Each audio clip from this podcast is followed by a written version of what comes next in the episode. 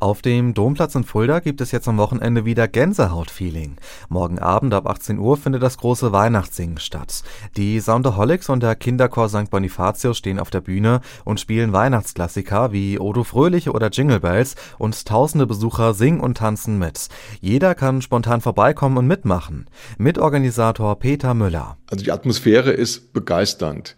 Die Leute tanzen mit zu den Liedern und wenn das Wetter mitspielt, dann erwarten wir mehr Leute. Dann erwarten wir so an die 8.000 bis 10.000 Leute. Und am Sonntag geht es direkt weiter. Zum ersten Mal findet auf dem Domplatz ein Gospel Christmas statt.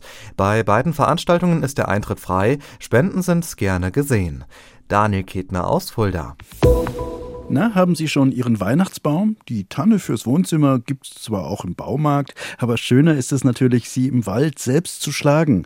Ganz legal natürlich. Das Forstamt Fulda lädt dazu in den Gieseler Forst ein. Und zwar morgen ab 9 Uhr. Förster Luca Kilian sagt, was man dafür alles mitbringen muss. Dass nach Möglichkeit eine eigene Handsäge mitgebracht wird. Es stehen aber auch morgen vor Ort einzelne Sägen zur Verfügung. Des Weiteren empfiehlt es sich, Handschuhe zu tragen sowie festes Schuhwerk. Damit man den Weihnachtsbaum dann auch sicher nach Hause transportiert, sollten Spanngurte mitgenommen werden, mit denen der Baum dann zum Beispiel auf dem Dachträger des Autodachs befestigt werden kann. Treffpunkt ist der Parkplatz Siebertsheiligen zwischen Giesel und Hosenfeld. Michael Pörtner, Giesel.